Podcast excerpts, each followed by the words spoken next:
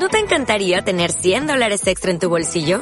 Haz que un experto bilingüe de TurboTax declare tus impuestos para el 31 de marzo y obtén 100 dólares de vuelta al instante. Porque no importa cuáles hayan sido tus logros del año pasado, TurboTax hace que cuenten. Obtén 100 dólares de vuelta y tus impuestos con 100% de precisión. Solo con Intuit TurboTax. Debes declarar para el 31 de marzo. Crédito solo aplicable al costo de la presentación federal con TurboTax Full Service. Oferta sujeta a cambios o cancelación en cualquier momento. Aquí te lo contamos. Buenos días España. Buenos días.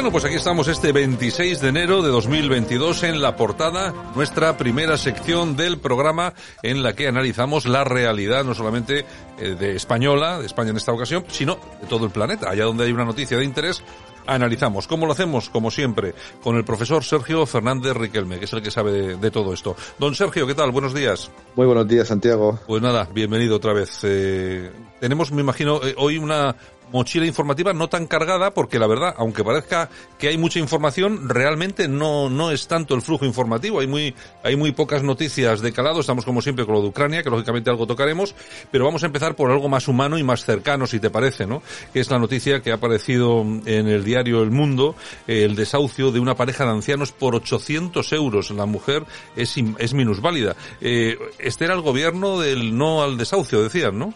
Sí, decía Pío Baroja, paisano tuyo, que a una colectividad se le engaña siempre mejor que a un hombre solo, ¿no? Y durante eh, muchos años se han estado vendiendo la moto de la igualdad, del respeto a los demás, de que nadie se iba a quedar atrás, y por 800 miserables euros, la deuda que tenía esta pareja con la comunidad, con la comunidad de vecinos de su edificio en Carabanchel, se va a la calle. Se va a la calle sin que el gobierno intervenga, sin que los sindicatos intervengan, sin que las plataformas de desahucios intervengan, se van a ir a la calle por 800 euros.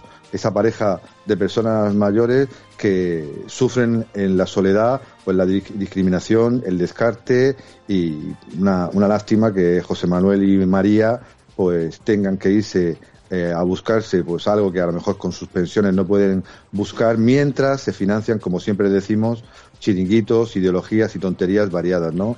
Esta pareja se va a la calle por 800 euros. Claro, es que da vergüenza hacer lo que hacemos nosotros todas las mañanas aquí, una sección que, bueno, entra dentro un poco del entretenimiento, que es lo del precio justo, pero que en el fondo responde a una realidad que es la de cómo se gasta el dinero esta clase política en tonterías todos los días. Y luego, claro, nos encontramos con noticias como esta en la que dice, bueno, estamos gastando dinero en chorradas y resulta que echamos a la calle ancianos que no pueden pagar 800 euros. Porque claro, es que además es eso, es una deuda de 800 euros. Y sobre todo de este gobierno, de este gobierno conformado, no solo por el PSOE, hay que recordarlo, también por Podemos, que decían, como tú bien dices, que nadie se iba a quedar atrás. Pues resulta que sí se queda gente atrás, mucha más de la que parece. Oye, y por cierto, eh, gente joven, impresionante la gente joven que como eh, se descuiden un poco más de lo normal, se van a quedar atrás, se va a quedar atrás una generación entera, creo yo. Sí, desde Radio Cadena, gobierne quien gobierne, pues vamos a, a, seguir denunciando estas injusticias sociales que afectan a las personas mayores, pero sobre todo a esta generación que están llamando la generación de cristal o la están convirtiendo con las tonterías variadas que financia el poder en esos niños de cristal que no aguantan nada, que lo sufren todo y que se están, eh, están comprobando eh, en el día a día de que las salidas profesionales son muy complicadas, que no van a tener coche, que acceder a una vivienda va a ser casi imposible, eh, que eso de tener familia pues es bastante complicado y que les están robando un futuro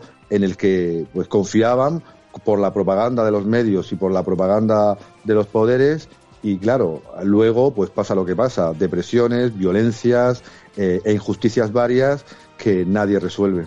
Bueno, y suicidios, ¿eh? que no hay que olvidarse del suicidio, que es una, es una lacra importantísima de la que nadie habla y para la que se pone muy poco dinero encima de la mesa. Eso sí, igual sí que sería una de las opciones. Bueno, cambiamos de escenario. España parece que vive el peor momento de su relación con Rusia a cuenta del espionaje. Seguimos con este tema. Yo parecía que estaba, parecía que estaba ya olvidado, pero resulta que nos cuentan que el CNI insiste en que los ataques del Kremlin que llegaron a su culmen durante el proceso siguen siendo una de las principales amenazas para la seguridad nacional.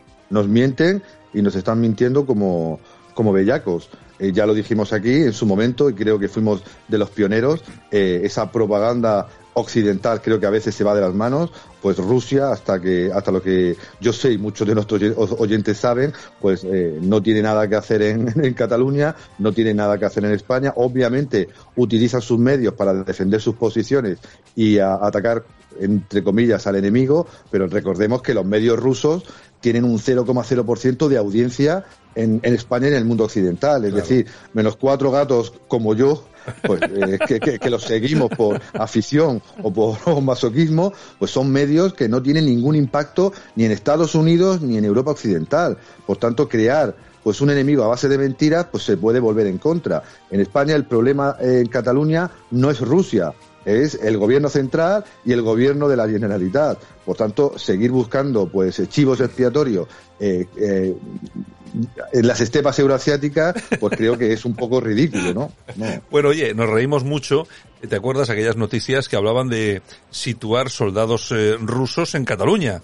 Eh, claro, más allá del análisis que hicimos sobre la logística que, que era necesaria, es que, que, que, pintaban los soldados rusos en, en Cataluña. Pero bueno, es que con fake news de ese tipo ha habido unas cuantas en relación a esto, ¿eh? Sí, mucho. Eh, el problema sería que los eh, soldados que deberían estar en Cataluña son los españoles, ¿no? Claro, claro. Eh, y de eso claro. no se habla.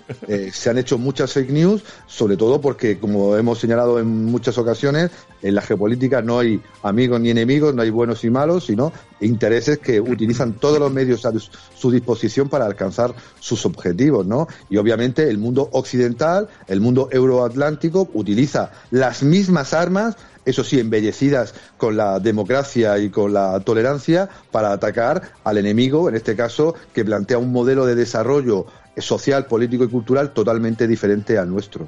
Bueno, bla bla bla, bla bla bla, lo de siempre en los medios de comunicación, los de lo de siempre en los mentidores, mentideros políticos, pero lo cierto es, y sobre todo en relación a Ucrania, es que España sigue sin pintar nada en el escenario internacional. El gobierno ha achacado al formato el haber quedado fuera de la ronda de llamadas de Biden. Vamos a ver, si España hubiera tenido la importancia suficiente, seguramente que el formato se hubiera eh, eh, transformado de alguna forma para que España estuviera ahí. Vamos a ver, España no ha estado en esta ronda de llamadas no por formato, sino porque ya no pintamos nada. Sergio, eso lo has defendido tú aquí más de una vez y es una realidad como un pino y no solo yo, sino que cualquier oyente, cualquier lector, cualquier espectador de las noticias puede comprobar que España no participa en ningún foro internacional de prestigio. Incluso la Unión Europea tiene un papel cada vez más marginal en este mundo cambiante, ¿no? Eh, y el tema de Ucrania lo ha llevado y lo va a llevar eh, Estados Unidos eh, de manera casi exclusiva, ¿no?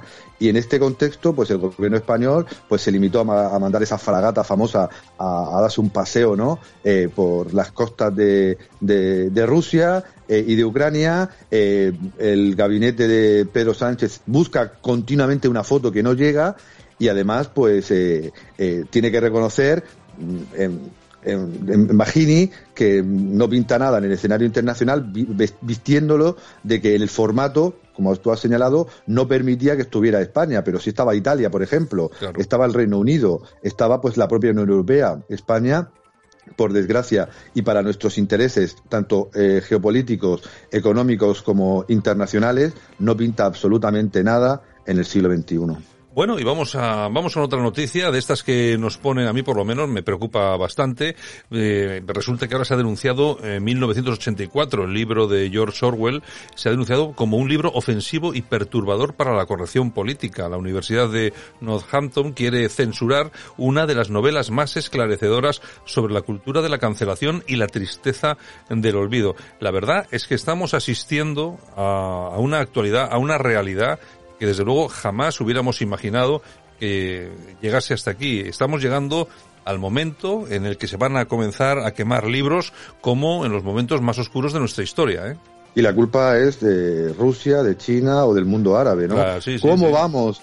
¿Cómo vamos a eh, enfrentar en el siglo XXI, en la época de la globalización, a estas potencias emergentes sin escrúpulos y con un plan muy claro, si nosotros pues somos una sociedad débil que persigue continuamente nuestro pasado, persigue la disidencia, persigue eh, la discrepancia en temas de, familia, de moral, de religión eh, o de costumbres, ¿no? Y todos los días, pues por desgracia, nos levantamos con una noticia más de esta cultura de la cancelación que muestra, pues que en Europa Occidental hay censura, que en Europa Occidental o en el mundo occidental hay cancelación, que en el mundo occidental se cancela la disidencia y llega pues hasta la gran obra que denunciaba esa cancelación y ese totalitarismo.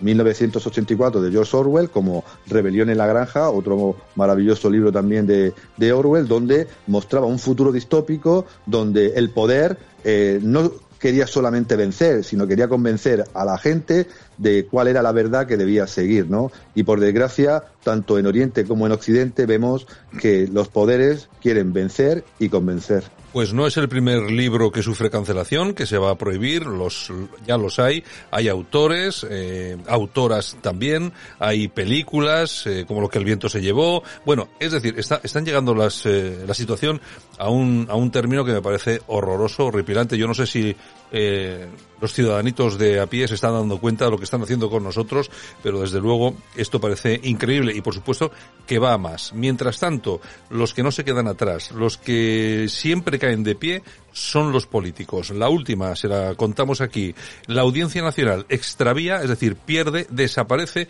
la denuncia por evasión fiscal a Margarita Robles. El juez Fernando eh, Presencia denuncia la pérdida de documentación y apunta a presiones de la actual ministra de Defensa. Lo dicho, ¿no? Estos caen siempre de pie. ¿Casualidad? ¿Coincidencia? ¿O algo peor? Pues eh, también todos los días nos encontramos con posibles casos de corrupción de los políticos europeos, españoles, occidentales, y en este caso, pues flagrante, pues vemos como eh, este juez Fernando Presencia, presidente de la Asociación contra la Corrupción y en defensa de la acción pública, pues ha denunciado que por supuestas presiones políticas, la denuncia interpuesta a Margarita Robles, actual ministra de Defensa, ha desaparecido. Misteriosamente ha desaparecido y era una acusación bastante grave porque era por evasión de capitales. Por tanto, si los políticos no dan ejemplo, rindiendo cuentas, los ciudadanos pues creo que van a tomar nota. En fin, que esto le pasa a cualquier ciudadano que deja de pagar, eh, no sé, 100 euros Hacienda, inmediatamente tiene, tiene a los de la agencia tributaria encima para meterlo a la cárcel. En fin, bueno, pues yo creo que, vamos a ver, esto es como siempre, ¿no? Normalmente hay algunas personas que me dicen, no, es que siempre traéis malas noticias. No es que siempre traigamos malas noticias, es que solo hay malas noticias. O solamente hoy, o malas noticias o menos malas noticias. O sea que nosotros lo que hacemos es contar la realidad y darle un toque informativo pero vamos, que no, no se puede hacer mejor porque es imposible, con noticias mejores me refiero, y tampoco se puede hacer peor porque tampoco hay peores noticias. Esto es, es la realidad de este país y de este planeta ahora mismo, que es eh, realmente pues una situación muy compleja, muy complicada y muy triste también, y muy triste. Bueno, Sergio, mañana regresamos. Un abrazo. Un abrazo.